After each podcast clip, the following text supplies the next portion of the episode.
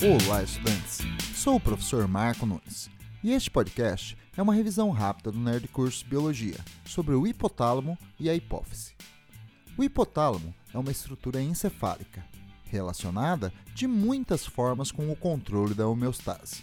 Participa da regulação da temperatura corporal, da sede, da produção de urina, da fome, da saciedade, do metabolismo energético, do sono, do amadurecimento sexual, da reprodução, da produção de leite, entre outras funções. A atividade regulatória do hipotálamo se dá pela produção de vários hormônios reguladores, que agem na glândula hipófise, antigamente conhecida como glândula pituitária. A hipófise é um pequeno órgão localizado no interior do crânio. Tem o tamanho de uma ervilha. É dividido em dois lobos, o anterior, também conhecido como adenohipófise, e o posterior, também chamado de neurohipófise.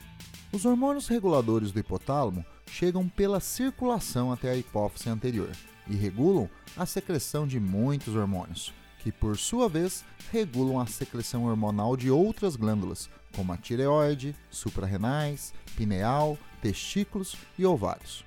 Quando um hormônio estimula a produção de outro hormônio, ele é considerado um hormônio trófico ou uma trofina.